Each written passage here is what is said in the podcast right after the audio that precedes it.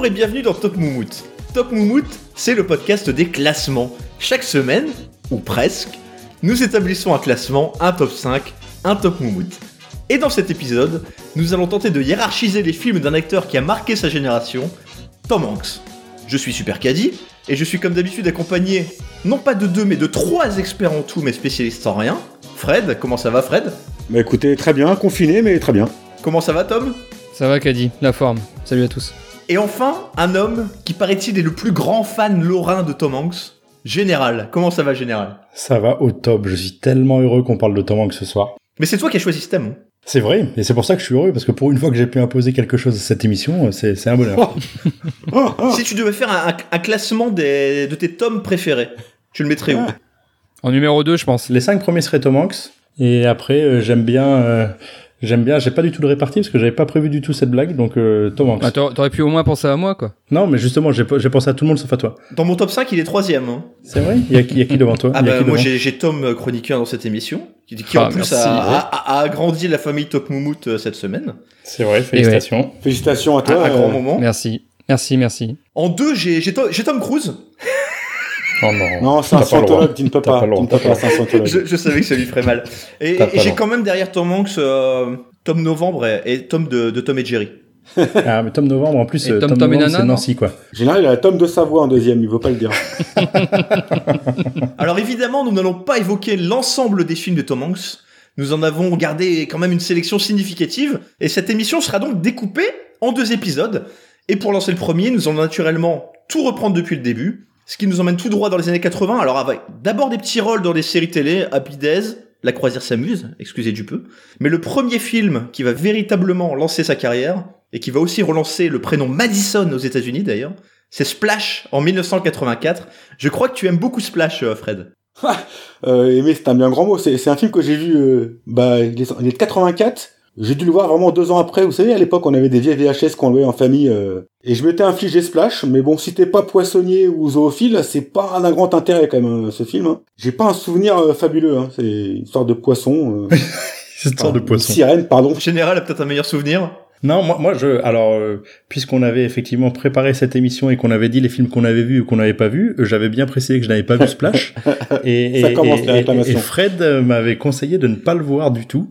Et comme j'ai une passion pour Tom Hanks, j'avais peur de voir un film. Oui, mais, mais ce qu'on peut dire, c'est que c'est la première collaboration avec Ron Howard et qu'il y en aura beaucoup après. C'est assez étonnant. euh, Enfin, ce, ce qu'en décrit, euh, ce qu'en décrit Fred, c'est assez étonnant. Pas les meilleurs. Hein. Oui, bah probablement. Après, c'est des années 80, quoi. Donc euh, ça a peut-être très vie- beaucoup vieilli aussi, quoi. Enfin, même ses collabs avec Ron Howard, c'est- on en parlera, mais c'est pas les meilleurs quand même de ces films. Les films avec Ron Howard? Ah, attends, attends, attends. Oui, oui, on en parlera. Retiens-toi, retiens-toi. Oui, c'est ça. Il y, a- il y a quand même deux grands acteurs au casting. Je sais pas si Fred, euh, si Fred les voit. Il y a Eugène Levy, qui est le père de Jim dans American Pie. Ah oui, effectivement, non, c'est c'est quand, quand même pas rien. et il y a John Candy. Alors John Candy, je pense qu'on a tous un souvenir de Jo- John Candy. C'est le, le gros bonhomme qui joue de la, vol- de la polka dans Maman j'ai raté l'avion. Oh. Ah. Ah, dans le premier, ouais, ouais, ouais. C'est pas celui-là qui, qui ramène la qui dans maman. sa fourgonnette. euh, ouais, dans la exactement, fourgonnette. Ouais, exactement. Là, on sent les, les mecs qui ont les bonnes références. Tout à fait. Ouais. Non, mais il y a Daryl Lana aussi, quand même. Daryl Lana, elle est très très belle, Daryl Lana. Non, mais moi, j'ai vraiment sélectionné les, les grands acteurs, tu vois. C'est le frère de Serge? Mais non, mais c'est ça. je je sais pas. Je- je- je- Je l'ai pas eu. C'est pas grave. Mais hum, non, moi Splash, euh, pour, ouais, bon, le seul souvenir que j'ai de Splash, moi, c'est Jean-Luc Lahaye, mais c'était l'émission télé, quoi. Donc je suis pas sûr que ce soit tout à fait le même Ah, truc. Ah oui mais c'est tout. C'est le, le moule beat, le moule beat fluo de Jean-Luc Lahaye, quoi. Donc euh, voilà, c'est donc ça me fait quand même un bon souvenir d'un truc qui est en lien avec Tom Hanks, mais il y avait pas Tom Hanks dedans. quoi. Alors après, je sais pas si vous aimez les histoires d'amour entre un homme et un poisson. Euh, Il y a La forme de l'eau qui est sorti il y a 2-3 ans, Ah, qui est peut-être le, le, Oui, bah, ça- le pire film oscarisé de la décennie, je pense. J'avoue que j'ai- je pensais, je m'attendais à quelque chose de, de, de- de très grand. J'ai tenu euh, trois quarts d'heure. J'ai- J'avais un peu honte, mais. Mais c'est, c'est, c'est, en plus, c'est une super, c'est une super réalisatrice, qui a fait La Forme de l'eau, non? C'est de- c'est c'est Del Toro, je crois. Ouais, Ouais, c'est son film, je crois. Ah, c'est Guillermo. Ah oui, c'est ça, tout à fait. Ouais. Ah oui, tout à Mais fait. c'est pas, c'est- pas Madame Del Toro, par contre. hein. Non, oui, ok, c'est monsieur, c'est monsieur Del Toro. Non, non, mais j'étais persuadé, j'étais, j'étais persuadé que c'était, que c'était Sofia Coppola. Je sais pas pourquoi. Je pensais que c'était Sofia Coppola qui avait fait ce film. Euh, Un ou deux détails ça. près, euh, ils ouais, sortent ouais, le- mais c'est les mêmes, hein. Ils se ressemblent beaucoup, hein. Ils se, on les confond souvent. Alors, l'année suivante, il y a un film qu'on n'a pas mis dans notre liste, mais je l'évoque rapidement, c'est The Man with One Red Shoe, en 1985. Euh, en fait, on a découvert ça avec Tom la semaine dernière, c'est le remake américain du Grand Blond avec une chaussure, avec une chaussure noire. Et il joue le rôle de, il joue le rôle de Pierre Richard? Il joue le rôle de Pierre Richard, De exactement. la chaussure. Tout ce que je peux vous dire, c'est que le film est pas forcément ouf. Et D'ailleurs, lui-même, euh, lui-même le reconnaît. hein. Il dit c'est pas un très bon film.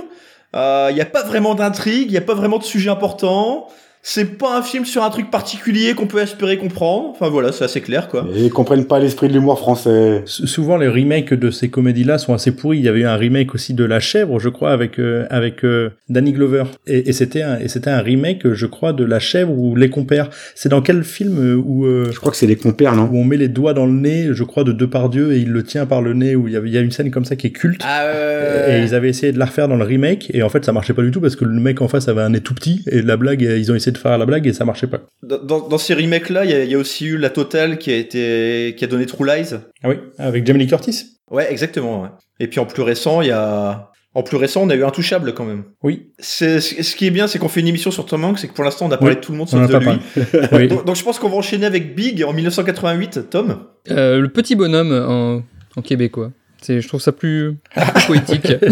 je sais vrai. pas pourquoi quand j'ai quand j'ai vu que ça s'appelait le petit bonhomme, je dis ouais, je trouve que c'est mieux que Big. C'est un petit un petit garçon d'une euh, je sais pas 12 13 ans de mémoire euh, qui est amoureux de d'une fille de 15 ans un peu plus grande, bon, comme un peu tout le monde, hein, on a tous été un peu amoureux euh, au collège Oui. euh, d'une troisième ou Dans, dans notre région, c'est un peu l'inverse. oui, c'est ça. C'est-à-dire qu'on on peut avoir 40 ans et être amoureux d'une petite gamine de 12 ans, quoi.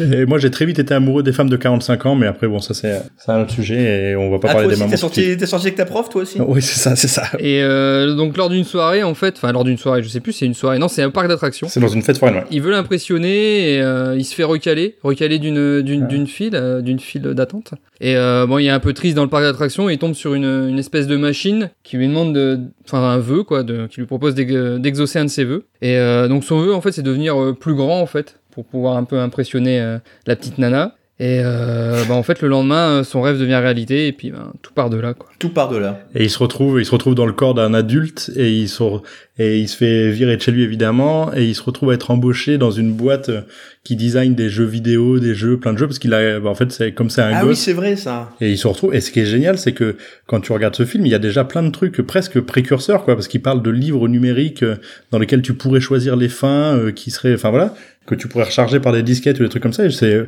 et c'est assez rigolo de, de repenser à ça maintenant. Mais ce, ce film, il est quand même. Enfin moi, c'est moi j'aime beaucoup ce film. Euh, Je prends tout de suite la parole parce que j'aime beaucoup ce film aussi. Non non, mais j'ai découvert Tom Hanks avec ce film moi, et je le trouve vachement frais. Et on trouve que Enfin, on trouve euh, la- l'attitude de Tom Hanks qu'on revoit dans beaucoup de ses films. Je trouve que c'est euh, un de ses traits de caractère qui est le fun et en Tout de même suite, ce qu'il fait de mieux, c'est-à-dire jouer un mec un peu attardé. Non non On verra plus tard, euh, ensemble, s'il s'agit vraiment d'un rôle de composition. non mais non mais Mais en tout cas, ça, il le fait bien. Mais non, mais non, mais c'est faux. C'est pas bien ce que tu fais. Mais non, non, c'est pas, c'est pas, c'est- c'est c'est vachement, euh, c'est, c'est sur le fil à chaque fois entre un peu d'humour, un peu de, un peu léger et assez touchant, quoi. Il a quand Un même, peu de naïveté. Ouais, ouais, c'est ça, ouais. Ouais, la Exactement. naïveté, ouais, c'est ça, ouais. ouais. Mais, mais il est quand même très touchant dans ce film. Il y a des scènes qui sont, mais il est frais, quoi. C'est un, c'est un film assez, assez frais. Je sais pas si je vous ai dit que le film était frais, mais il est frais.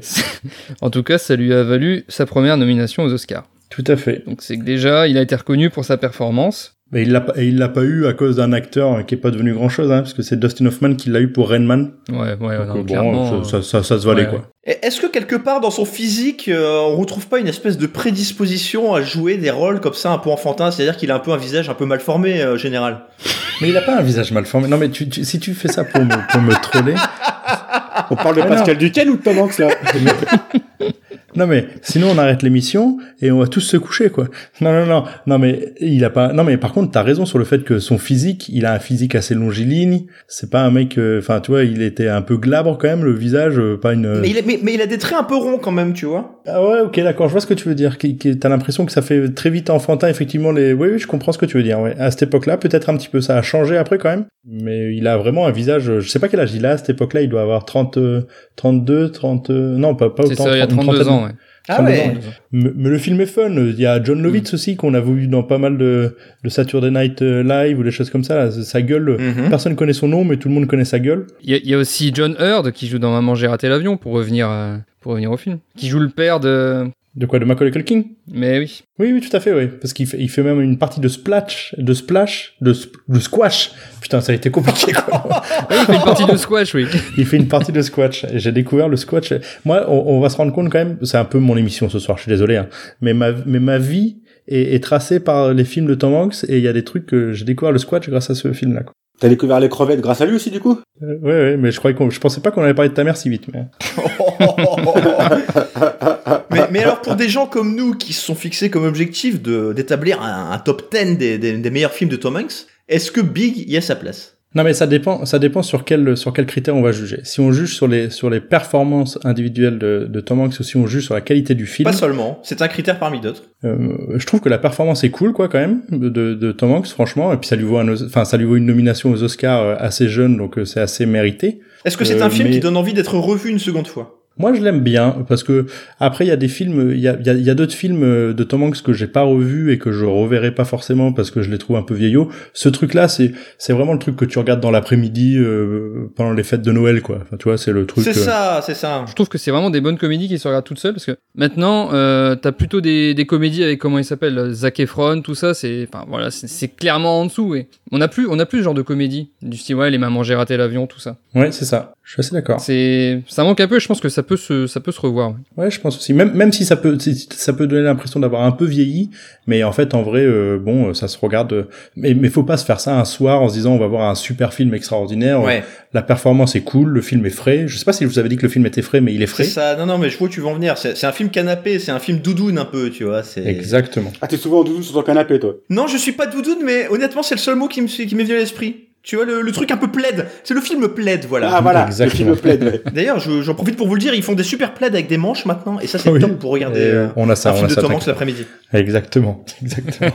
non, mais je pense que oui. Je pense qu'il peut aller dans le top 10. euh. Pour l'instant, il peut, il peut y rentrer. euh, Bah, on peut sachant mettre, Splash hein. apparemment n'y est Ah, pour l'instant, il y est. Pour l'instant, il y est. Surtout Ouais, que le, le- Splash, le il film suivant. Non, Splash, n'y est pas. Euh, un autre film qui n'y sera pas, c'est Turner et Hooch euh, l'année suivante, en 89, parce qu'on s'est dit qu'on allait faire l'impasse. Hein, le quota de nanar était déjà largement atteint.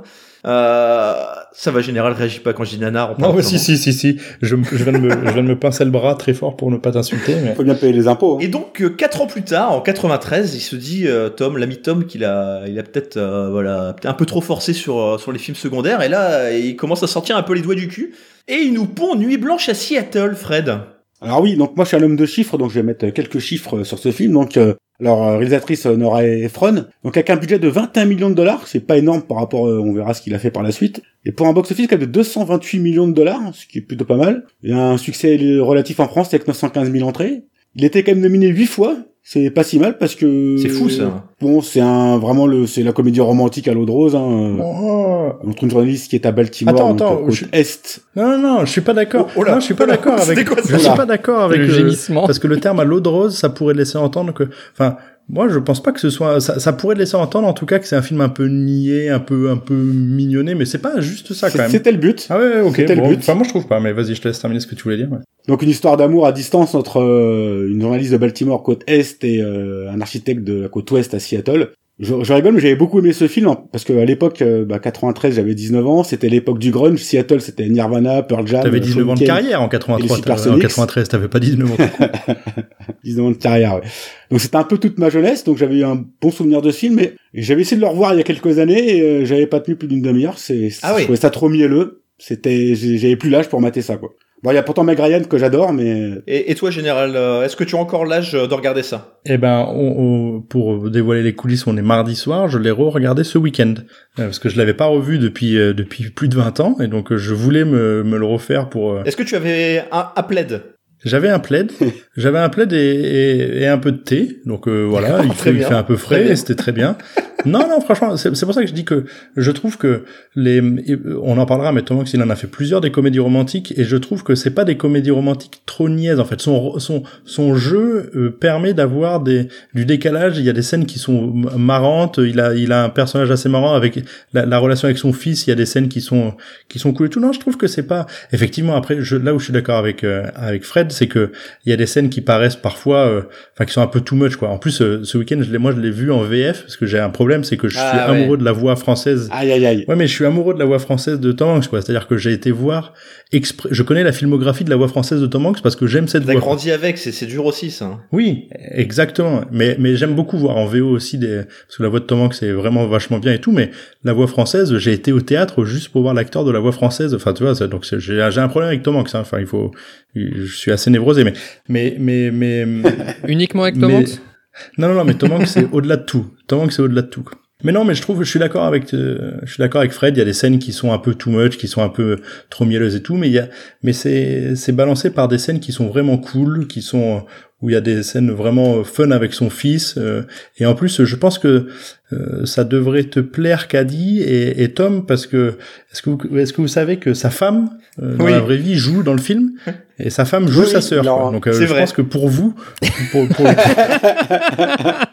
Ah clairement, on n'est pas loin de Nuit Blanche à Boulogne-sur-Mer. Hein. Ouais, c'est ça, c'est ça. C'est un hommage au ça. Mais après, voilà, après c'est un, c'est aussi un hommage, c'est un vrai hommage au film euh, qu'on voit régulièrement dans le, à l'intérieur de ce film qui s'appelle Elle et lui, euh, avec plein de, qui est considéré comme un des plus grands films euh, romantiques aussi, avec euh, avec euh, Love Story, avec, euh, euh, enfin voilà, c'est donc non, moi je trouve que Nora Ephron euh, euh, qu'on retrouvera euh, un peu plus tard dans sa carrière, euh, je trouve que c'est, je trouve que c'est bien foutu. C'est pas, c'est pas un grand film. Il est assez culte quand même dans les comédies romantiques, mais c'est Bien pas, sûr. Euh, c'est, c'est pas le meilleur. Je préfère les comédies romantiques avec Hugh Grant ou. C'est marrant. J'allais te dire que moi personnellement j'avais noté Nuit Blanche à Seattle vraiment sympa, tu vois. J'avais une petite note et je me suis rendu compte que j'avais confondu avec Coup de foudre à Notting Hill. Ah ouais, non, c'est pas pareil. ouais. mais Mais on se rejoint finalement. mais il y a quand même des scènes dans Nuit Blanche à Seattle euh, et dans le jeu de Tom Hanks euh, où il y a ce second degré, cette euh, et cet humour un peu euh, pas pas autant poussé que Hugh Grant, hein, je suis d'accord, mais mais il y a des scènes. C'est, c'est pas juste, un- c'est pas un film avec euh, avec euh, Patrick Dempsey ou un truc comme ça, quoi. Tu vois, on est un peu. euh, Ouais, ouais, bien C'est sûr. sûr que c'était pas un duo euh, Thierry Lhermitte et Rosy Vart hein, dans ce film-là, c'est c'est sûr. Tout à fait. Rosy Vart. On- Il a réussi à placer Rosy Vart. Oui, c'est ça, il le voulait, ça y est. Donc Nuit Blanche à Seattle, ça va sous Big. On est d'accord là-dessus. Oui, Ah oui, oui. je peux, je peux accepter ça. Bah, écoute, Ouais. il- un moment- non mais il y a un moment si tu veux. Euh, tu vas te faire mal général parce que fatalement, il y a des films que Oui, tu vas va devoir mettre en dessous d'autres, tu vois. Ouais, mais c'est pour ça. Donc, mais, euh, mais ok, moi je préfère, je préfère Big à Nuit Blanche à Seattle. très bien. Euh, la même année, un autre film, un film dont Tom va nous parler. Moi, je peux pas vous en parler parce que personnellement, quand on parle de Philadelphia, je pense d'abord au fromage que j'utilise pour faire des cheesecakes.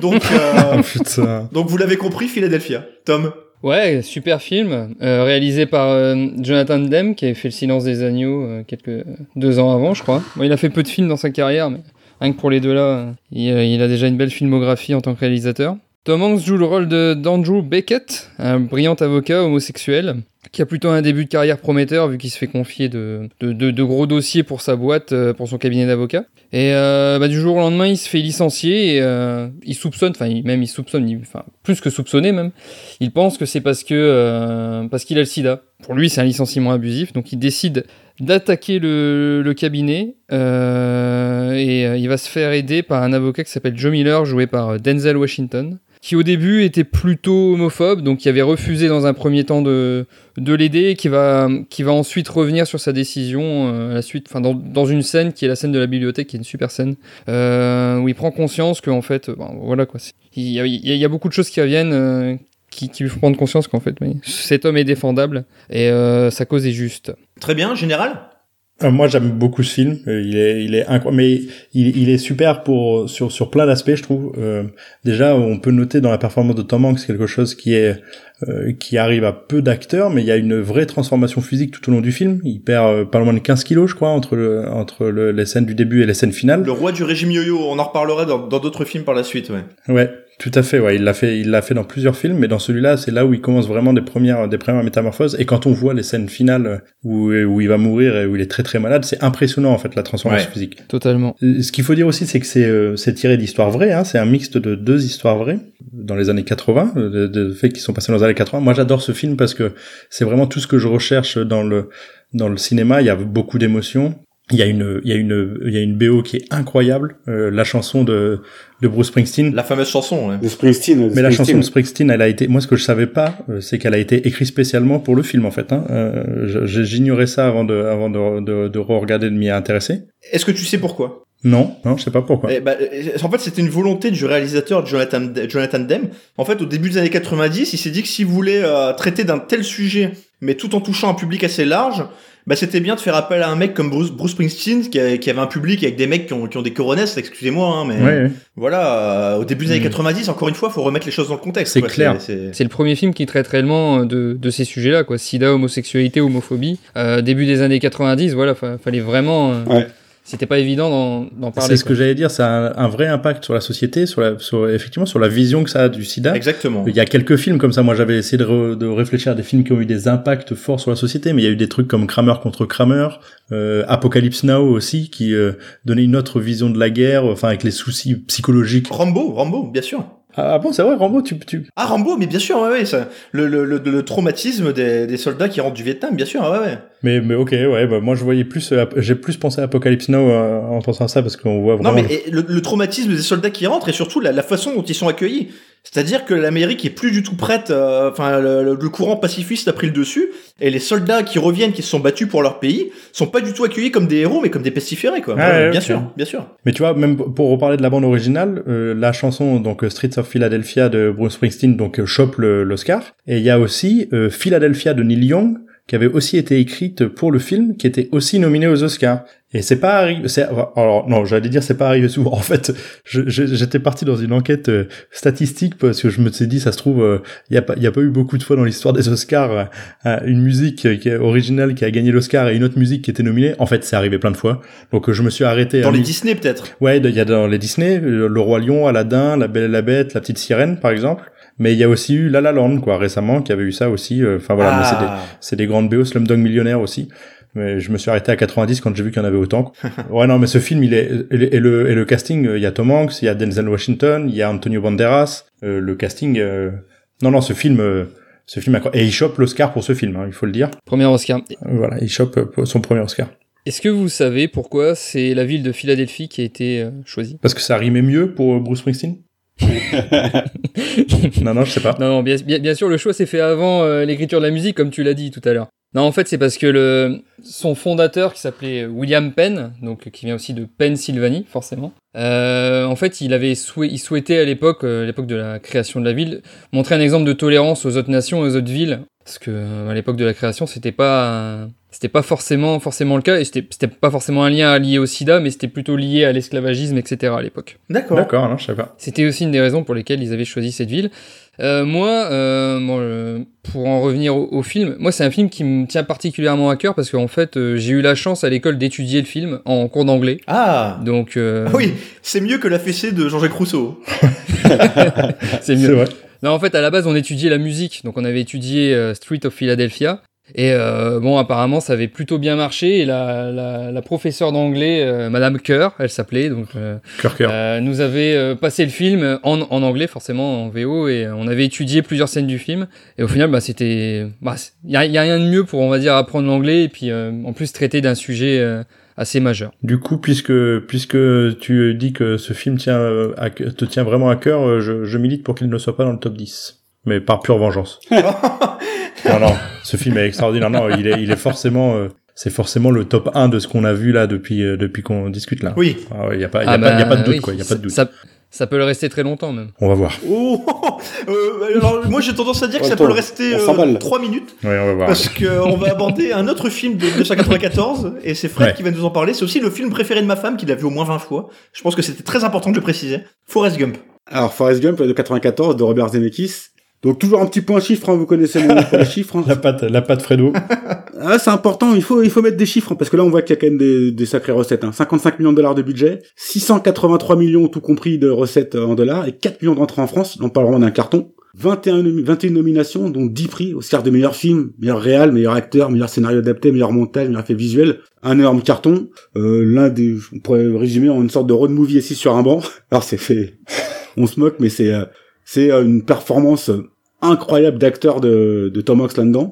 Mais pas que. De Robin Wright aussi, hein. Pas que Et Tom Hanks, ouais, aussi, tout à fait. Et puis Gary, Gary Sinise. Ouais, tout à fait. des experts, hein, euh, Ouais. pour ceux qui mettraient pas de nom dessus. Et euh, ouais, c'est c'est un film, enfin une sorte de patchwork de, de tout et n'importe quoi, mais qui, qui, qui arrive à avoir un sens du début à la fin. C'est vraiment un film exceptionnel. hein. Et mais Et qui relate vraiment l'Amérique du 20e, de la seconde moitié du 20e siècle. C'est euh, c'est c'est un vrai film aussi euh, social et culturel sur l'Amérique de, Exactement. de cette partie-là du Un siècle. chef-d'œuvre, ouais. général. Mais ce qui est, ce qui est, donc t'as donné les chiffres. euh, ce qu'il faut noter, c'est que Tom Hanks, euh, il a été futé, c'est qu'il a pas demandé de salaire, mais il a demandé un pourcentage des recettes. Ah, Il a pris entre 30 et 40, 40. millions de dollars. de- ouais. Ouais, ouais. Donc il s'est, il s'est mis bien, Bien joué. quoi. Et il aurait pu. C'était pas lui qui était. euh, c'est pas lui qui était dans le. euh, comment dirais-je qui était euh, qui était l'acteur euh, privilégié au début. Non, ouais, c'est ça le premier Ouais. choix. C'était Bill Murray et ou John Travolta. Et on reparlera de John Travolta parce que John Travolta, il a une. C'est arrivé plusieurs fois dans la carrière de Tom Hanks que John Travolta était un peu devant pour euh, pour faire le film, mais finalement il a pas voulu et il a eu du pif le Johnny. Du coup, bah voilà. euh, Alors, il y, avait Bill Murray et John Travolta. John Travolta, il y a aussi ce, je trouve ce visage un petit peu, il y a quelque chose aussi, bah d'ailleurs, on- qu'on retrouve aussi dans certains films de Travolta, ce côté un peu enfantin. tout à fait. Et il y avait d'autres choix aussi potentiels. Il y avait le, le premier choix de Robert Zemeckis, c'était Bill Paxton. Et je Oh. le précise parce que bon, le studio a voulu un mec avec un peu plus de, de star power, mais euh, je le précise parce que je, on y reviendra plus tard. Dans un autre film, Bill Paxton était aussi le premier choix et, euh, et s'est fi- finalement supplanté par, par Tom Hanks. Et pour la petite histoire, l'auteur du bouquin, parce que je crois que Fred l'a pas dit, mais c'est un bouquin à la base, Forrest Gump. oui, c'est un livre, pardon. Le- L'auteur s'appelle Winston Groom. D'ailleurs, il est mort en septembre. Il est mort il y a Ouais, deux mois. cette année, ouais, ouais, c'est ça. Et, et lui, il a toujours vu euh, John Goodman dans le rôle de Forrest Gump. Oui, c'est vrai. Mais je pense que ça avait plus de. Enfin, là, c'est tellement dur à imaginer un autre acteur que Tom Hanks maintenant euh, pour incarner ce personnage. Et je voulais juste dire que Bill Paxton, c'est rigolo parce que du coup, bah, je savais pas qu'il euh, il était euh, préconisé pour ce film-là. Et ils ont tourné ensemble. On en parlera tout à l'heure dans Apollo 13, Bill Paxton et, et Tom Hanks. Exact. Mais euh, ce que je ouais sur, sur, sur les chiffres juste sur les chiffres en, en France euh, il, c'est- ça a pas été le il a pas été numéro un de l'année hein, il a été euh, cinquième film de l'année quoi et il, et euh, il se fait supplanter par exemple par un indien dans la ville quoi ce qui est ce qui est son naturel quoi mais c'est très bien un indien dans la ville C'est la France, ça. mais, Ça, c'est la France. hein, qui, a, c'est- qui a foutu une tolle à Forrest Gump j'y j'y croyais pas trop quoi non mais le le le, le film il est Mais ça, extraordinaire Patrick Timsit, t'aurais pu jouer dans Forrest Gump, maintenant oui, c'est vrai, c'est vrai. Avec, on retrouve Thierry Lhermitte, mais il n'y a pas Rosie Vart, par contre, là, cette fois-ci. Rosemary. Non, mais le film, c'est particulier, quoi. J'a- J'avais un peu peur que ce film ne vous ait pas forcément plu autant Oh qu'à moi. Non, mais parce que Oh, quand même. ça reste, non, mais ça reste un film avec une ambiance particulière quand même. C'est celui que j'ai le plus vu et, et de très très loin. Oui, et moi aussi, et je l'ai beaucoup vu avec ta femme d'ailleurs aussi, mais on l'a, on l'a tous beaucoup. non, non, mais, mais par contre, euh, toi, t'as lu les bouquins ou pas, euh, Kali? Alors, alors les, les bouquins c'est intéressant parce que euh, il y a quelques années, euh, Parce qu'il y en a deux, hein. oui exactement, il y en a deux. Alors j'ai offert les deux euh, à ma femme. Je crois que je lui ai offert le premier en français et le deuxième, il me semble, était uniquement disponible en anglais, donc je lui ai offert les deux. C'est intéressant parce que il y, a, il y a des divergences significatives. D'abord, il faut savoir que les bouquins sont très très très barrés. Oui. Mais quand je dis barrés, ils le sont plus que le film. Ah oui, Ils sont beaucoup plus farfelus. Un exemple, euh, dans le premier, euh, il y, a, y a un truc qui est pas traité dans le, dans, le- dans le film et qu'il est dans le, dans le livre, évidemment. C'est que Forrest part dans l'espace Ouais. euh, avec un orang-outan qui s'appelle Sue. Et l'orang-outan s'avère ne, ne pas être le bon. C'est-à-dire qu'il a été remplacé, enfin, il y a un mauvais- c'est le mauvais orang-outan qui a pris sa place. et du coup, l'orang-outan On n'en parle pas, mais ça arrive souvent. ça, mais c'est oui, bien sûr, mais évidemment. L'orang-outan sabote la fusée et les mecs, la, la- la fusée s'écrase et ils se retrouvent en Nouvelle-Guinée.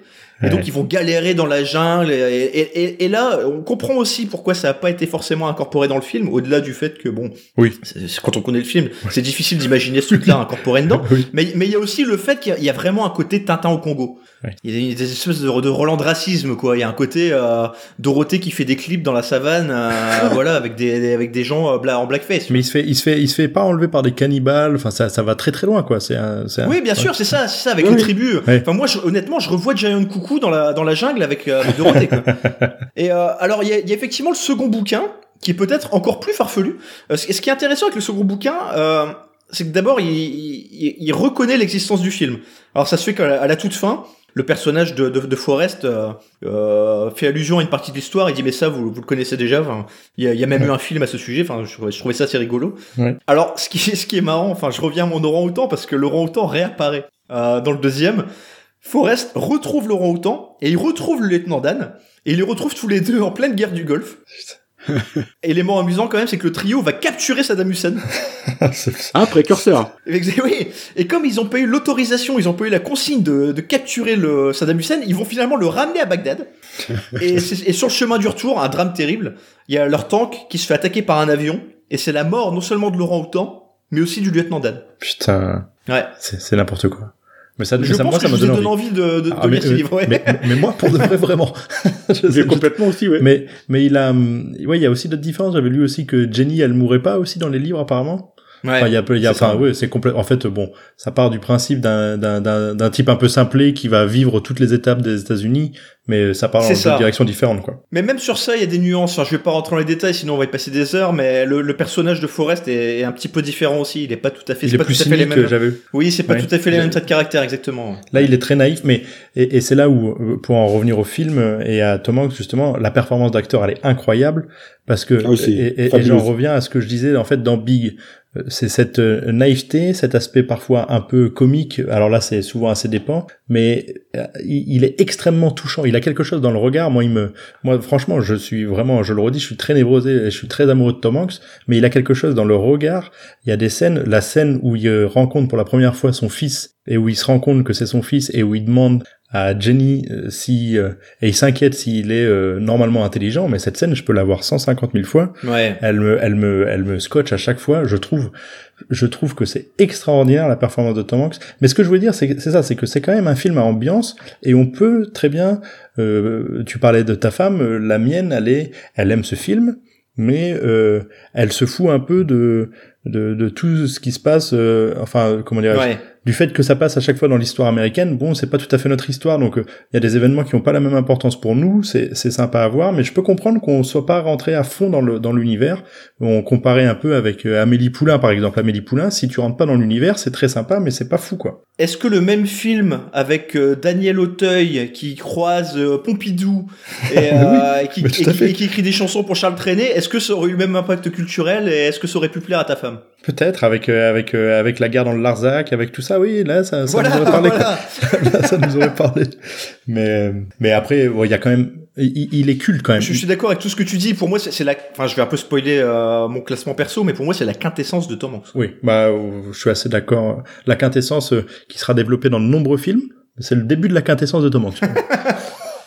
Moi, j'ai- un peu vu ce film comme un, comme, euh, comme un- une représentation de cirque où t'as un enchaînement de numéros complètement différents et barrés, en, euh, mais qui arrive à tisser un lien dans une histoire et euh, c'est un divertissement assez incroyable aussi de ce côté-là. mais mais mais euh, Forrest Gump, là où c'est absolument génial aussi pour moi, je trouve, c'est que il y a, il y a vraiment tout dans ce film. C'est-à-dire qu'il y a de l'émotion, il y a des moments où tu te marres, il y a des moments, mais il faut aussi se remettre dans l'époque aussi. Il y a et c'est aussi beaucoup d'effets spéciaux, quoi. C'est-à-dire que typiquement les jambes Ah oui. du lieutenant Dan, euh, c'était extrêmement novateur. On, on voyait pas de film comme ça où c'était aussi bien réalisé que, on- enfin, on se demandait euh, si euh, s'ils avaient Ah, pas. abuse pas quand même. Hein. Non non non, bah, j'abuse pas. Si, si, Ah, non, mais si, j'abuse pas. où il c'est serre vrai, la, ouais, c'est vrai. il serre la main du président, c'était, je crois, c'était un- une grosse prouesse technique à l'époque. Hein. Et et- et- et il y a les effets spéciaux sur des images euh, tournées, mais aussi tout le morphing des images euh, avec Kennedy, avec euh, Nixon, avec tout ça, Avec John Lennon, le plus dingue, c'est avec tout John ça. Lennon. Ouais, John Lennon avec euh, le truc, euh, on le connaît moins cette histoire, mais vous savez quand il y a les deux étudiants noirs qui rentrent dans l'université d'Alabama et où il intervient pour Oui. ça, c'est pareil, c'est des images d'archives et c'est incroyable en fait. Pour l'époque, c'est vraiment très très novateur. Mais, mais je me rappelle, parce que moi, j'avais j'avais 20 ans, donc euh, 94, et je,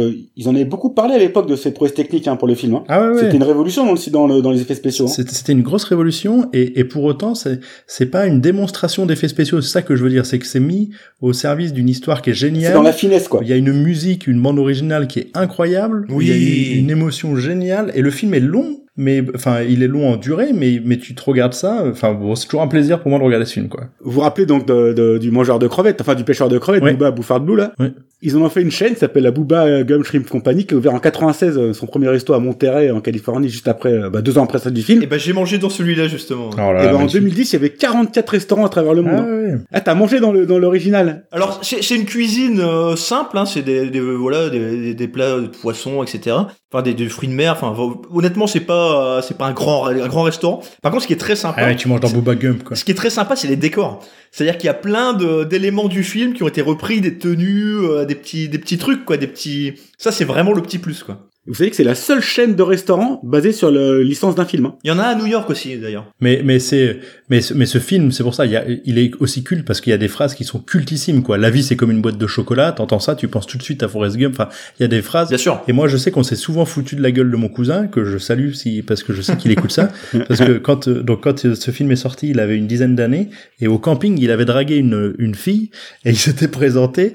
Alors je vais pas dire son nom de famille parce que je, bon même si on n'est pas écouté par des millions de personnes mais il s'était présenté en disant c'est comme si je disais euh, bonjour je m'appelle Général Général Doc 2 et il avait repris le même thème que bon je m'appelle Forrest Forrest Gump quoi et on s'était foutu de sa gueule parce qu'il avait pas compris que c'était pas fou quoi et ça c'est ce que j'ai appris en ce que, ce que j'ai appris en, en, en bossant cette émission c'est que mon nom est For- euh, la- quand euh, quand Tom Hanks le personnage dit mon nom est Forrest Gump et les gens m'appellent Forrest Gump qui est fun à voir et c'est une impro de Tom Hanks pendant le tournage quoi donc ça m'avait fait rire de voir D'accord. de voir ça. quoi. Bon, ce film, euh, je pense qu'on va le mettre au numéro un assez. euh, Et il chope un Oscar, c'est important de le dire parce que c'est arrivé que deux fois dans Meilleur l'histoire. acteur, ouais. Il chope un Oscar deux années consécutives du meilleur acteur et la dernière fois que c'était arrivé, c'était Spencer Tracy en 38-39.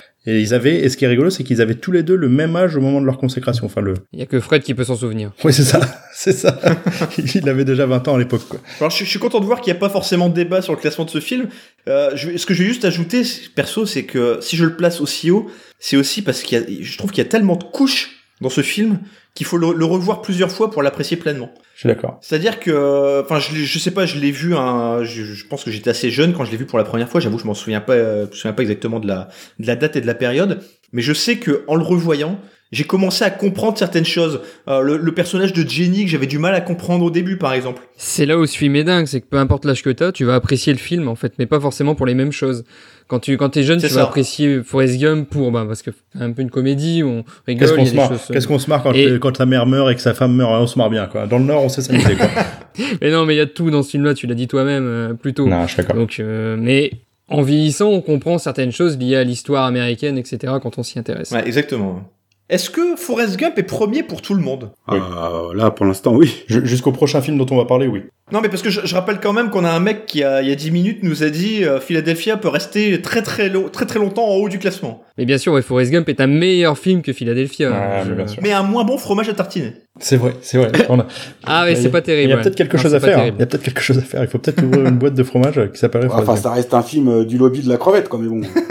Et et y a- et y. Ouais, la, la vie, c'est comme une boîte de Philadelphia. Non, c'est ça marche pas, ça. Mais et et il y a un truc qui m'a qui m'a amusé aussi. Je, pardon, je rajoute un dernier détail qui est sur la sur la manière de parler euh, de Tom Hanks dans ce film. Il a une il a une diction très particulière.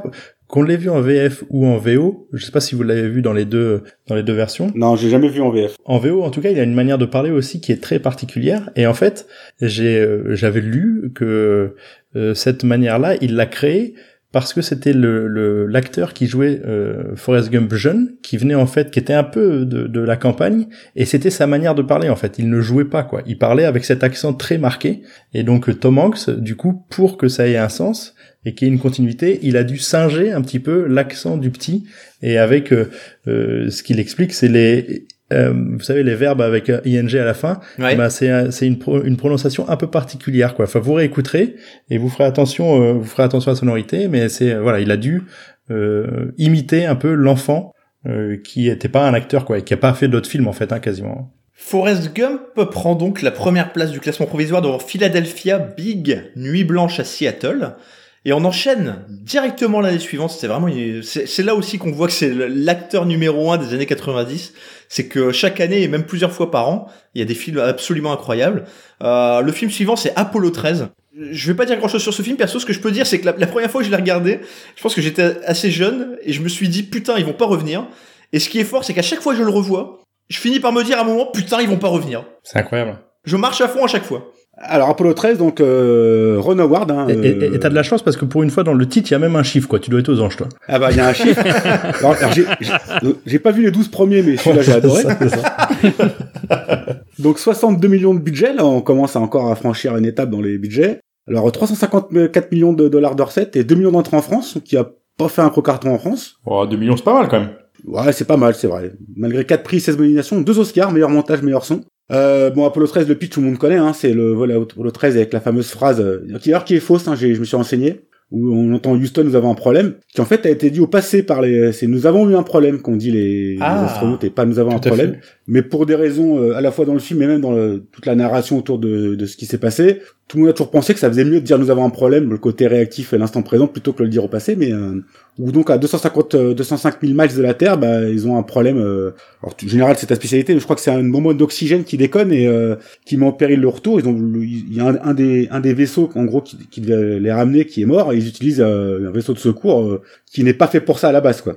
Et effectivement, on pense qu'ils vont mourir et euh, on voit la toute la dramatique du, de la salle de contrôle à la NASA qui doit qui tente tout pour sauver ces hommes avec euh, même une scène qui est réelle hein, où ils leur disent euh, bah sortez tout ce qu'il y a sur vos bureaux en gros essayez de trouver une solution avec ce qu'on a sous la main quoi. Enfin non, tout ce qu'il y a dans le dans le comment on appelle ça déjà? Putain Moi, je te, je te laisse le démerder. Hein. dans le vaisseau pardon dans le vaisseau. Ils essaient de, de trouver une solution avec euh, bah, la MacGyver quoi en gros euh, trouver les tuyaux et les boulons enfin un truc quoi. À la Michel Chevalet. Exactement. C'est ça, exactement, pour les plus jeunes d'entre nous. Et donc là, il y a un très très beau casting. Hein. Euh, Tom Hanks, Kevin Bacon, Bill Paxton, Gary Sinise de nouveau et Ed Harris. Ouais. Euh, moi, c'est pour moi ce film, euh, c'est c'est un chef-d'œuvre. Je, je suis désolé, mais Je suis assez d'accord. Et, et, et si je peux apporter une précision sur ce que tu as dit sur la sur la fameuse scène où on leur dit euh, démerdez-vous avec tout ce qu'ils ont à l'intérieur. Pour ça c'est pareil, c'est aussi pour la narration dramatique, ça s'est pas exactement passé comme ça parce que le type qui enfin il a il, il a il a pas fait travailler les gens, il avait eu une idée déjà euh, tout seul dans son coin quoi. Donc en fait, il a débarqué avec sa solution et ah ok. et, et voilà. Et le, le, le film, c'est c'est rigolo sur les chiffres. Est-ce que tu sais, t'as dit 2 millions d'entrées en France. Est-ce que tu sais à quelle place il était positionné pour- dans le box-office français? Mais d'être en 20e ou 30e place, non, Non, il était 13e. Quoi. Donc Apollo 13, 13e. Ah, ah, c'est marrant, Parfait, ouais. quoi. Donc voilà, c'était, c'était la petite, la petite anecdote un peu croustillante que je peux vous apporter. et c'est une adaptation d'un livre qui a été écrit par euh, Jim Lovell, quoi, le, le vrai personnage. Et, euh, et encore une Attends. fois, Quand tu dis le vrai personnage, le, le vrai, le vrai, le vrai astronaute, pardon. Celui de, celui qui, celui, celui dont, dont ah parce que c'est donc une histoire vraie. Non, mais c'est- t'es sérieux ou pas moi, je me lève et je Ce que j'aime avec Général, c'est que ça marche à chaque fois. Ah oui, non, Attends, mais tu moi je suis très premier euh, degré, quoi. Espace plus euh, Tom Hanks, tu cherches la merde là. Quand Ah, même. mais là, c'est, ce, ce, ce film, ce film, c'est tout pour moi, quoi. Franchement, c'est pour ça que ça va être dur euh, par rapport à Forrest Gump. Euh, je spoil un petit peu la fin, mais moi, c'est ce film-là qui m'a fait. On en avait parlé sur le tout Ah, premier épisode euh, sur la conquête spatiale. Moi, c'est ce film-là qui m'a fait aimer la- le- l'aspect euh, spatial, conquête spatiale. Euh, je travaillais un petit peu là-dedans, mais il a rien à voir avec ça. Mais le fait de travailler dans la, sur les aspects spatials, typiquement, quand je, je Alors, spatiaux. même encore, Spatiaux. aujourd'hui, quand j'ai un coup de mou dans le travail, je me fous la bande originale de ce film et ça me fait kiffer et ça me remotive, quoi. Et je peux m'écouter la bande originale euh, sept fois dans la journée euh, quand euh, je suis fou absolu de ce film. Euh, ce qui est rigolo, c'est que ça aurait pu ne pas être Tom Hanks, parce que même Jim Lovell, lui, il trouvait que ça, ça allait mieux que Kevin Costner, quoi, parce qu'il lui ressemblait un petit peu plus. Il avait été, mais il a pas été, euh, il a pas été contacté. Ça aurait pu être Brad Pitt normalement, mais Brad Pitt a refusé parce qu'il allait faire Seven, et donc, Ah. euh, et donc c'est de, ça a été Tom Hanks, quoi. Le, le film, il est, euh, il est culte et il est, euh, il a aussi euh, nourri euh, beaucoup l'imaginaire de beaucoup de personnes, quoi. Parce qu'Apollo 13, t'as raison, euh, qu'a dit, on connaissait pas beaucoup en France, quoi. Enfin, même les gens qui ont vécu cette période-là, on se rappelle beaucoup, ils se rappellent beaucoup d'Apollo 11, donc l'alunissage. Mais Apollo 13, bon, euh, pff, si t'as pas été trop marqué par ça en France, euh, voilà, c'est ça. Si t'intéresses pas à la conquête spatiale, t'es pas forcément au courant de tout ça. Non, et t'as et t'as l'impression que c'est très romancé en fait, toutes les histoires de. Oui, honnêtement, euh, si tu ne sais pas que c'est une histoire vraie, tu te dis putain, c'est trop gros, quoi. C'est pas crédible. Ah, tu dis, ouais, c'est encore un scénario à l'américaine avec C'est un ça. happy ending. euh, Et surtout quand tu vois la, la gueule de la capsule. Enfin, il est où, la, il est où le, le, le module d'ailleurs maintenant général? Il est exposé quelque part, non? Euh, non, non, je pense pas. Non, il a dû se. Alors attends, il y a, il y a, il y a plusieurs choses. Il y a le, le. Donc alors ils c'est une le- reproduction? D'accord. Je pense que c'est une reproduction. Après, ils ont récupéré le, le, comment dirais-je, à la fin, euh, ils se. Ah parce que le truc c'est c'est même pas une Renault Kangoo quoi. Enfin c'est vraiment Ah un- c'est ridicule quoi. Ah, c'est une boîte de conserve. C'est ça. Ouais. On en avait parlé même d'un point de vue puissance de calcul, il y avait rien du tout. Enfin, ils ont vécu euh, avec euh, pas de chauffage euh, et, euh, pendant un petit moment et donc c'était c'était incroyable. Il y avait de la condensation partout. Ils avaient peur qu'il y ait des courts-circuits partout. Ils pouvaient. Enfin, c'est un sauvetage incroyable et c'est ce que c'est ce que la- c'est ce que dit la voix off à la fin, c'est qu'il Oui. dit qu'en gros ça a été considéré comme un, un échec réussi quoi. Parce qu'ils n'ont pas été sur la C'est lune, ça. mais ils ont ils ont réussi à, à faire. Enfin, ça a été la, la, la, la- comment dirais-je la puissance intellectuelle et euh, d'ingénierie et de et de génie euh, de ces gens-là. euh, ça a, ça a permis de de faire quelque chose qui était inimaginable, quoi. Mais t'imagines l'état d'esprit des, des cinq astronautes là bloqués dans leur bordel là? Et t'imagines surtout qu'en En plus ils disant, étaient on va- que on trois, va jamais quoi. revenir, Donc, euh, ils étaient que trois, donc imagine les deux autres qui Ah, Ils étaient que existaient trois, pas. pardon, pourquoi je dis cinq moi? Ils étaient que trois, ouais. Ah, le, con- le confinement à côté, c'est rien. Ah ouais, non, là ils sont bien. Là. mais c'est clair, ouais, c'est au moins t'as une fenêtre quoi. Je suis quand même, euh, alors je vais pas dire étonné, euh, parce que je sais que vous avez une tendresse particulière pour l'espace, surtout général, mais je suis quand même étonné que vous envisagiez de le mettre aussi haut, c'est-à-dire Non, mais éventuellement devant Forrest Gump. non, mais après ça, dé- ça- encore une fois, ça dépend. Moi, je revois plus facilement Apollo 13 que Forrest Gump. Mais parce que parce que c'est peut-être euh, d'un point de vue euh, d'un point de vue passion et domaine qui me plaît quoi. Mais je encore trouve que la, mois, la, tension, t'as t'as t'as très bien expliqué quand t'as parlé au début, c'est-à-dire que la tension elle existe tout le temps quoi. Tu re-regardes le film, t'es de nouveau tendu et c'est incroyable quand même quoi. C'est-à-dire qu'on mais connaît cette tous. tension-là, cette tension-là, je peux la retrouver dans d'autres films. Ah oui? Ce que, j'ai dans Forrest Gump, je le retrouve pas dans d'autres films. Ouais, je comprends, je comprends ce que tu veux dire. Ça c'est pas faux. Mais hum, Alors si je peux, si je peux me permettre, bon, euh, moi j'ai, pas vu le film, hein. je suis plus jeune, donc j'ai commencé Apollo 14, moi avec Alan Shepard directement. oh, Euh, non, non, mais c'est, c'est, c'est juste une petite, une petite remarque comme ça. Alors je sais pas si c'est suite à ce film, mais Tom Hanks, comme général, est un grand fan de tout ce qui est euh, astronomie, astro, euh, enfin tout, tout, enfin tout ce qui est astro, le petit robot aussi. Astro. Astro. Astrologie surtout. non, non, astrologie, astro le Il petit s'appelle robot. Ouais. Tessier, c'est son idole. Non mais j'ai failli dire astronomie alors tu vois. Eh ben oui, astronomie ça passait, hein. astronomie ça passait. Et en fait, j'ai découvert qu'il y avait un astéroïde qui portait son nom, en fait, Ouais, à Tom tout à fait. Bon, je sais pas, c'est pas encore ton cas général? Non, Bon, pas peut-être, encore, ça, pas ça encore. deviendra avec. euh, Pas encore. J'ai un caillou euh, dans mon jardin. Seul sur Mars. J'ai- un caillou dans mon jardin que j'ai nommé Pierre euh, Général, quoi. J'allais dire mon nom de famille et tout, mais sans bat les couilles.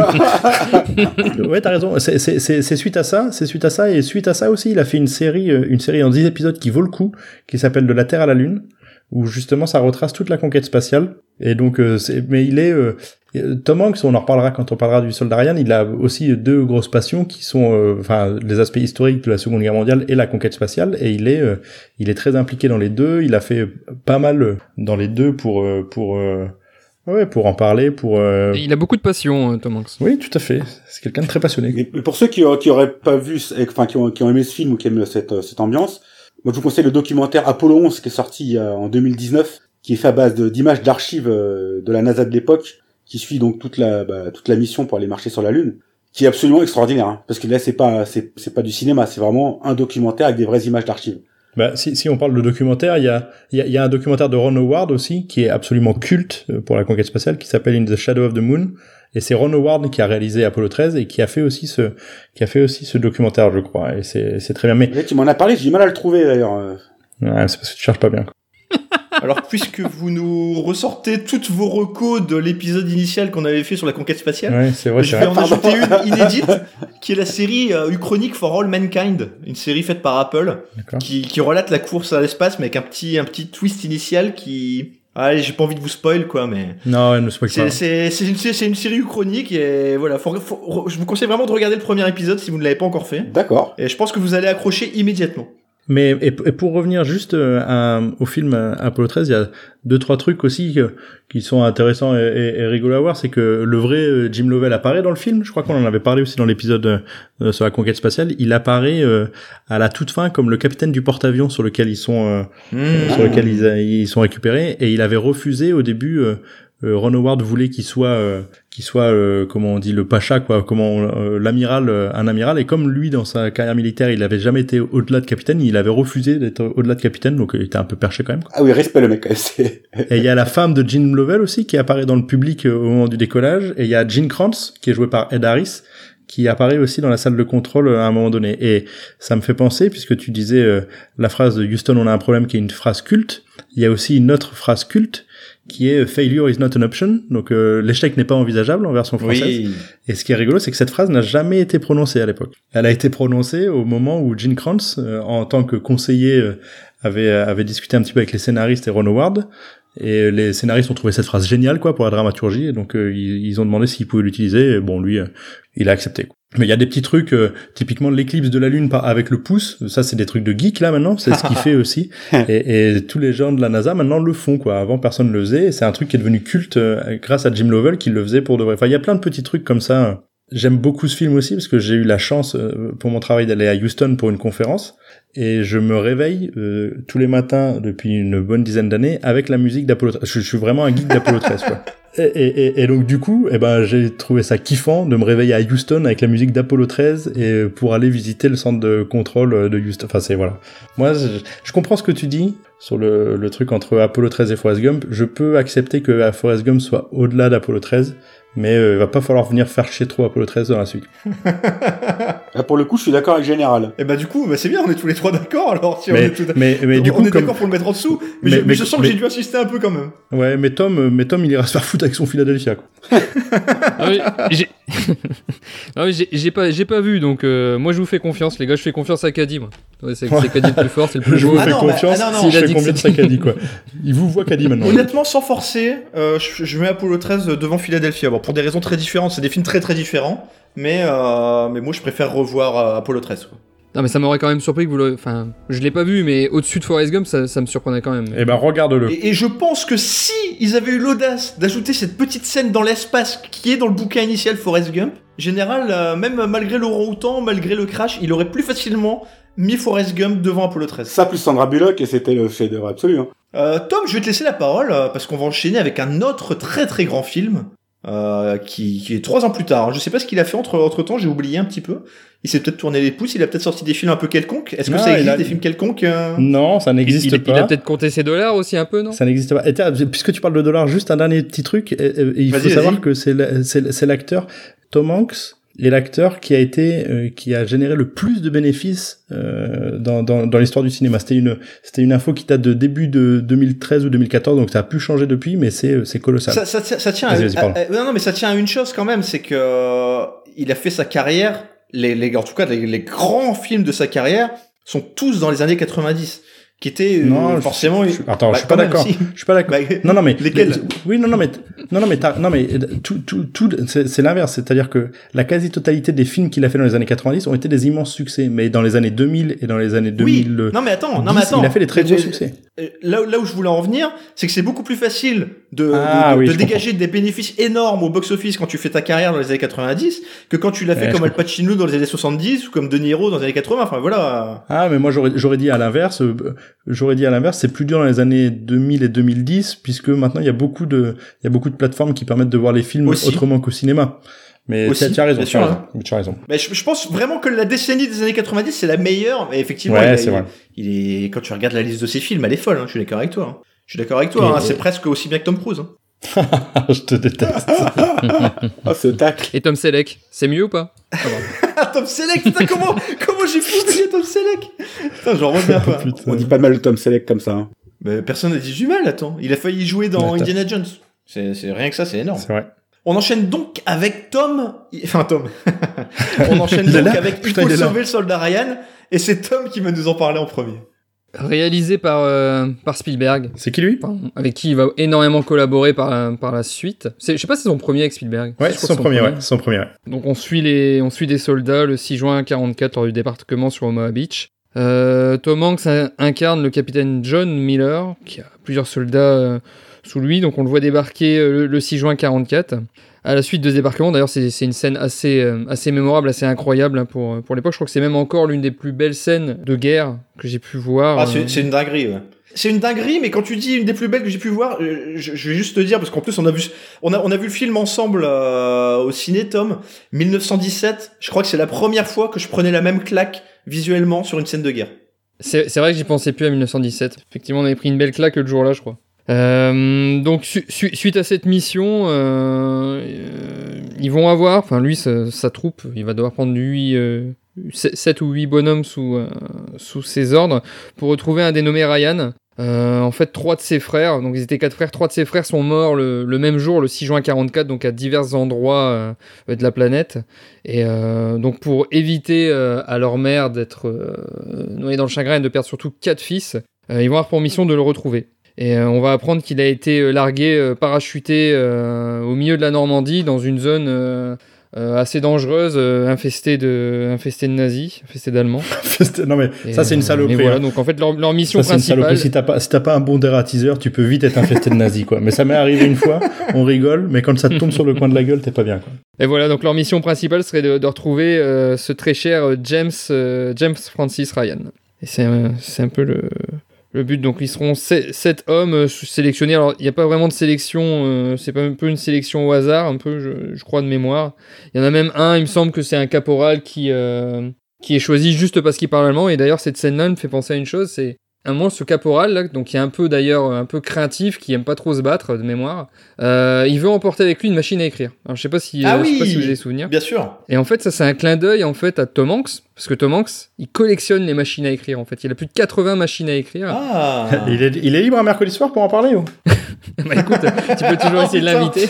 Putain, heureusement que c'est lui qui l'a fait celle-là. ouais, c'est là, j'aurais pas accepté. Tu savais ce, ce truc là sur les machines à écrire en général? Euh, Je l'avais lu, ouais, je l'avais lu. Est-ce que comme moi, euh, Il faut sauver le soldat Ryan, c'est ton film de guerre préféré après la 7 compagnie?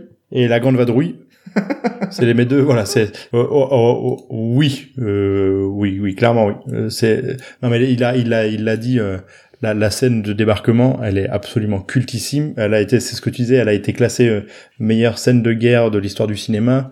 Elle est d'un réalisme incroyable. Ils ont utilisé cette fois-ci des vraies personnes amputées, parfois quoi. Pour, pour cette scène, elle est incroyable. Et ce qu'il faut dire aussi, enfin, je pense que c'est intéressant à le dire, c'est que c'est inspiré d'une histoire vraie. On en avait un tout petit peu parlé euh, dans, au cours de je ne sais plus quel épisode. Euh, Kadi, tu t'en rappelleras peut-être. Ouais. Euh, des frères, des frères Nyland. Euh, oui. Euh, parce que c'était quatre frères qui ont fait la Seconde Guerre mondiale. Je crois que c'est l'épisode qui n'a jamais été diffusé. Ah, il n'a jamais été. Ah oui, peut-être.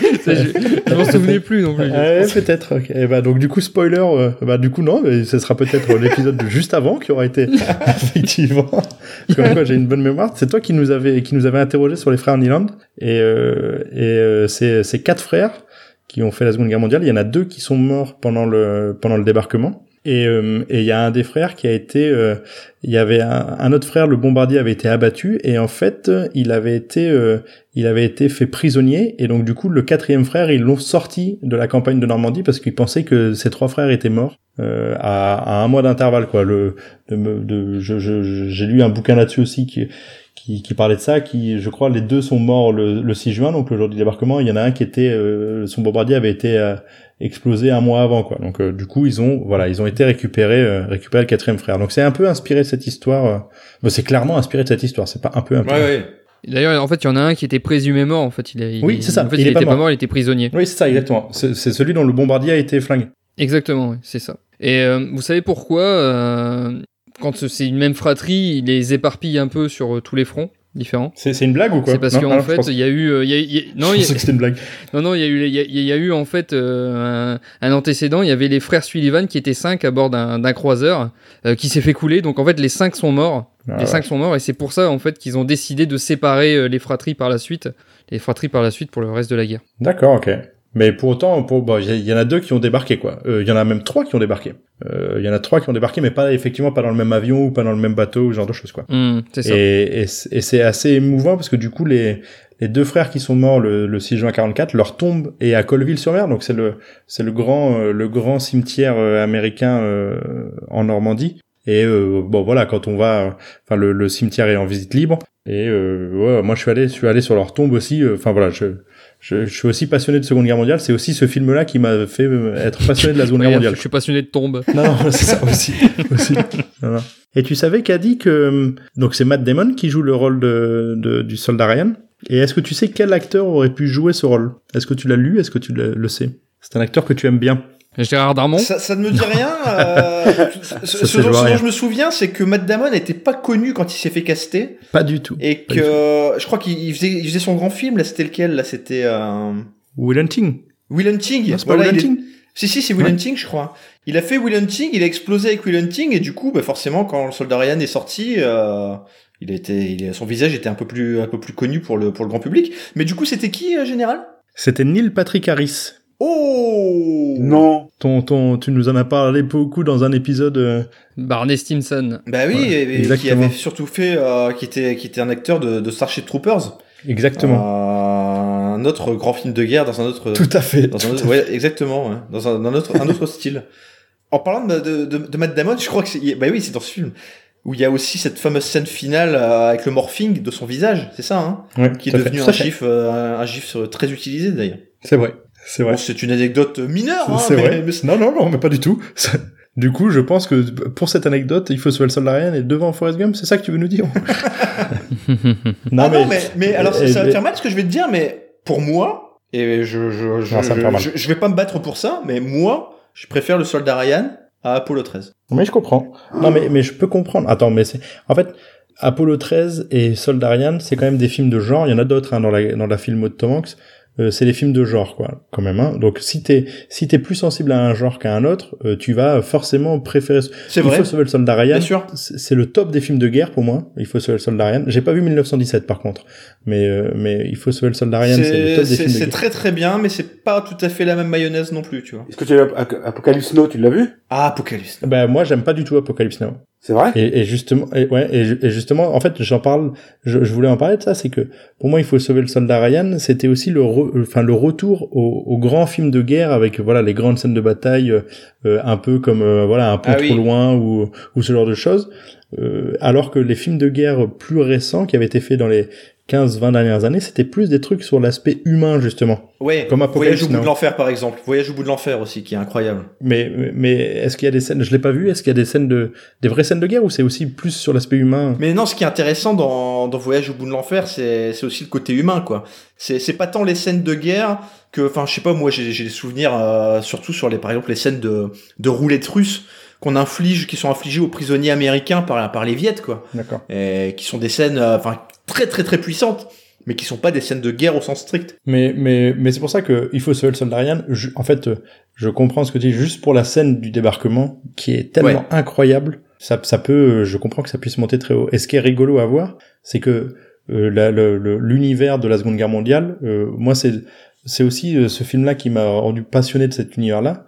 Euh, cet univers-là, il y a des il y a des immenses geeks. Hein. C'est-à-dire que si tu regardes euh, l'analyse de ce film-là, euh, t'as des pages entières sur des forums de gens qui t'expliquent que euh, le char qui est utilisé à tel endroit, euh, je suis désolé, mais le châssis, c'est un char T-31 russe ou je sais pas quoi.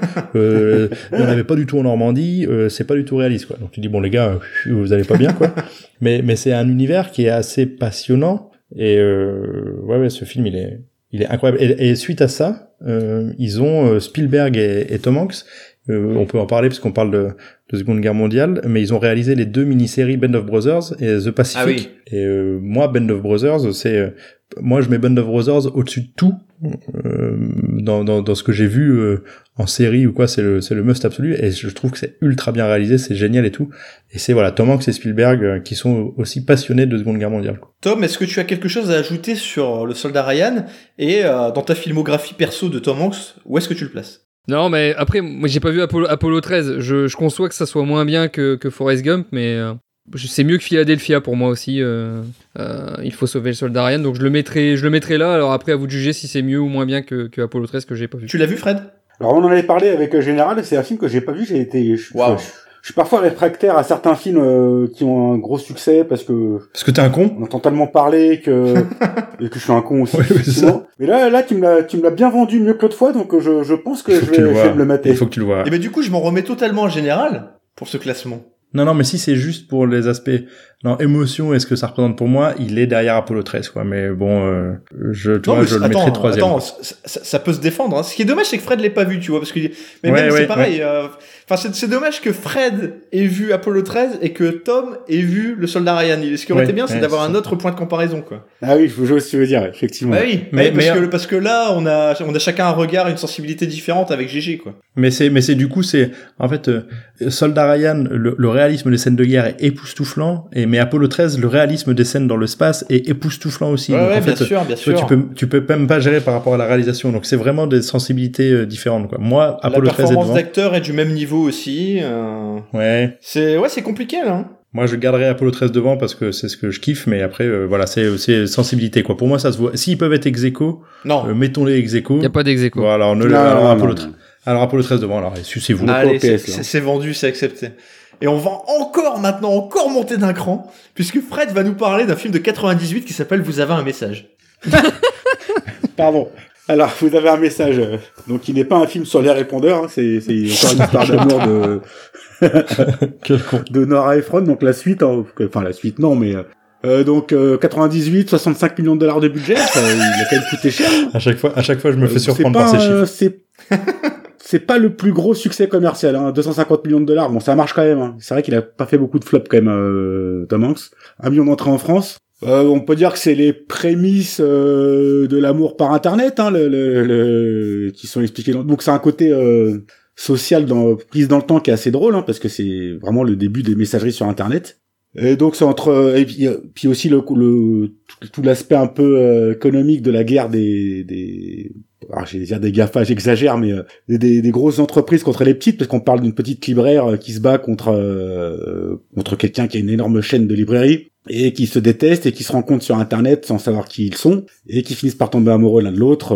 donc voilà, encore pour moi un film à l'eau de rose. Je sais que Général prendra peut-être la même chose, mais c'est pas pour moi, même s'il y a Meg que j'adore, aussi, c'est pas un chef-d'œuvre et c'est pas le plus grand film de Tom Hanks. Quoi. Ouais, bah en, préparant l'émission, on a un tout petit peu échangé euh, tous les quatre et je crois me souvenir que Général a beaucoup plus aimé ce film que toi. Oh, ouais. Général? Ouais, mais, mais moi j'ai vu ce film, euh, j'avais pas 48 ans comme Fred, donc j'étais encore très pur et très frais. et, et, et, ça joue. Non, j'avais 12 ans quand il y a eu ce film. C'est ce qui, ce qui est vrai, c'est que je pense, je, je l'ai pas revu depuis assez longtemps. Euh, je sais pas s'il a vieilli. Il a peut-être vieilli parce que, en tout cas, des jeunes qui ont qui ont toujours connu Internet, pour eux, ça va peut-être pas leur parler. Mais c'était vraiment une époque où où ça a explosé, quoi. Les, enfin, juste de revoir les images avec la connexion euh, au modem AOL avec le bruit significatif, ça, ça rend. le, bruit, ils ont pas connu les jeunes. Ça, mais non, mais non, mais c'est vrai. Mais on parle comme des vieux cons, mais. J'allume mon ordinateur. Je me connecte. Bienvenue. Ma respiration se bloque jusqu'à ce que j'entende ces quatre petits mots. Vous avez, un, message. Mais qu'est-ce qui se passe? On est infidèle quand on a une relation par email? Cette femme est la créature la plus adorable avec laquelle j'ai jamais été en contact. Il y a eu rapport sexuel? Bien sûr que non, je le connais même Non, je veux dire cybersexuel. Non? Ben, je te conseille de pas en avoir. À la seconde où tu acceptes, il perd de tout respect pour toi. Moi j'ai moi j'ai bien aimé. Je, je, continue de dire que c'est pas un film à l'eau de rose euh, parce que parce que c'est pas juste euh, nian et niais. Il y a il y a du décalage, il y a il y a de l'humour. Oui non j'exagère. Il y a des passages où on enfin où vraiment c'est c'est tendre quoi. C'est quand on parlera du terminal tout à l'heure. Moi je trouve que les comédies romantiques qu'a fait Tom Hanks justement ne tombent pas dans ce truc mièvre euh, sans intérêt. Il y a des trucs, euh, voilà, c'est un film de genre, c'est une comédie romantique. Je trouve que c'est bien foutu. Euh, c'est peut-être marqué par son époque, mais bon, moi je sais que ça me rappelle effectivement ma toute jeunesse où où tu discutais sur les où je discutais dans des cybercafés avec. Enfin, tu vois, c'est c'est un truc qui a marqué son époque aussi. Et ce qui est rigolo, c'est que c'est un des tout premiers films qui a eu son site internet dédié. Euh, j'ai lu ça, euh, je savais pas, mais il a eu son site internet, ah. son site internet où tu pouvais aller où tu pouvais aller voir euh, les échanges qu'ils avaient eu par mail. Donc en fait, il faut il faut expliquer que les deux conversent par mail sans se donner de détails sur leur vie privée, quoi. Donc en fait, c'est pour ça qu'ils se ils se rendent pas compte qu'ils parlent chacun à l'ennemi juré jusqu'au jour où ils veulent se rencontrer et et, euh, et où en fait il s'était un petit peu rapproché. Enfin voilà, c'est c'est un joli film. Euh, moi je préfère, c'est la même équipe euh, que Sleepless Nuit Blanche à Seattle. Euh, Nuit Blanche à Seattle. C'est Nora Ephron à la réalisation, Meg Ryan et Tom Hanks. Moi je préfère. Vous avez un message à Nuit Blanche à Seattle. Oh ah ouais ouais ah ouais? Moi je préfère. Pas toi, pas vous? Ah je m'attendais pas à ça. Ah oui ok. Moi euh, moi j'avais préféré Nuit Blanche à Seattle. En revanche si je si je devais revoir les deux films maintenant je serais persuadé de préférer vous avez un message parce qu'il y aura un côté nostalgie comme tu disais par rapport aux années, fin des années 90. Ça m'aurait étonné qu'il aille pas dans le sens de général. non mais on découvre Internet. On découvre Internet et je pense que ça me parlerait plus maintenant en le revoyant maintenant qu'en l'ayant vu à l'époque. Ouais. S'il a pas trop mal vieilli. Je pense qu'il a pas trop mal vieilli. Tu, tu, tu, vois des vues de New York qui sont cool. C'est, enfin non, mais franchement, c'est, c'est un joli film. Genre. Franchement, je, je persiste. Histoire de, de, de se rejoindre sur le verdict. Est-ce que on pourrait pas tout simplement accepter que ni l'un ni l'autre n'ont leur place dans un top 10 de Tom Hanks.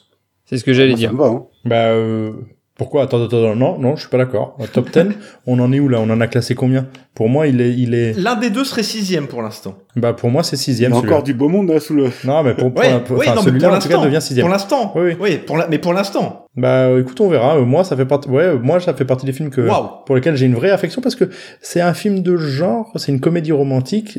moi, je pense que on en parlera avec le terminal. Euh, je suis, je, je, suis encore en train de me demander si je préfère vous avez un message au terminal, quoi. Donc on en parlera tout à l'heure, mais. Wow, wow, wow, wow. Ouais, ouais, je sais que ça va être dur pour toi, mais. Aucun ne va dans le top 10, donc. Mais qu'est-ce qui se passe là? On est où là? Non mais oh, oh, oh. Mais pourquoi tu, tu l'as vu Vous avez un message, Caddy ou, Non. ou pas Non, bien sûr que non. Eh ben alors, eh ben alors, ferme ta gueule. enfoiré.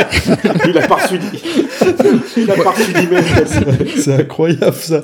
Mais non, mais c'est c'est c'est un film qui marque une époque pour moi. C'est un vrai film qui marque une époque. Oh putain, oh putain. Ouais.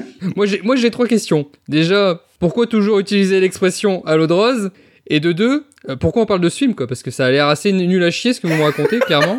Euh, ça me non, donne pas non, envie mais- de le voir. Non mais Bon, après, non mais c'est une comédie romantique. Enfin, non mais attends, mais si si tu pitches euh, Coup de foudre à Notting Hill euh, euh, d'un libraire qui rencontre une superstar américaine en disant voilà ils se sont rencontrés, ils sont tombés amoureux, euh, si tu le pitches comme ça, c'est nul à chier. Et pourtant le film est génial. Le quatre mariages à l'enterrement, euh, le pitch il est pourri et pourtant le film est génial quoi. Enfin tu vois c'est après toi t'es un toi Ah ouais. un bourrin, t'aimes Fast and Furious. et- ouais, donc je confirme, le film est nul. Mais non, oh non, mais attends, t'aimes pas, t'aimes pas Coup de foudre à Notting Hill et t'aimes pas le 4 mariages à l'enterrement?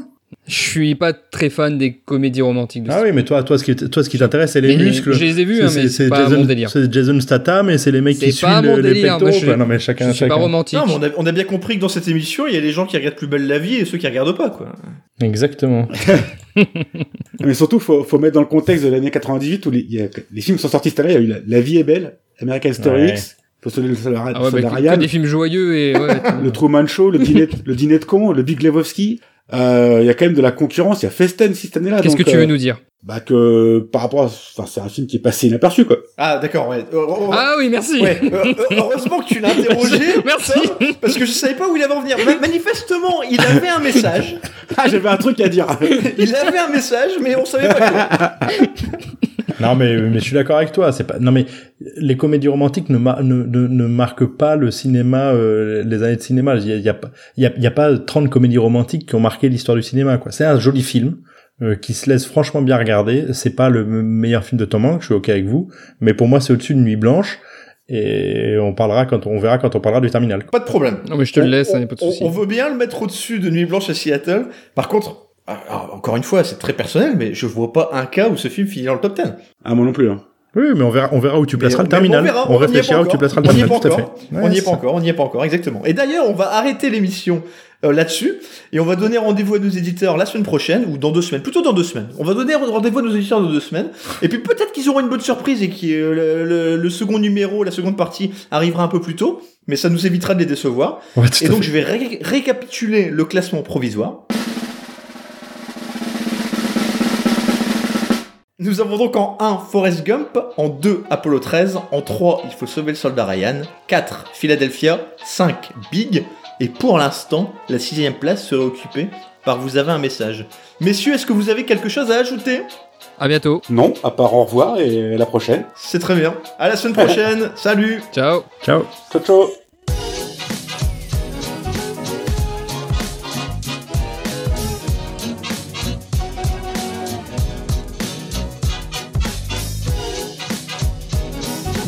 Enfin, comme je te disais, la crevette, c'est le fruit de la mer. On l'a fait au barbecue, bouillie, grillée, rôtie, sautée. T'as la crevette kebab, la crevette créole, le gombo de crevette, à la planche, à la vapeur, en sauce. Tu fais l'avocat crevette, la crevette citron, la crevette à l'ail, la crevette au poivre, soupe de crevette, le ragoût de crevette, la salade de crevette, le cocktail de crevette, le hamburger de crevette, le sandwich crevette. Ah, c'est à peu près tout.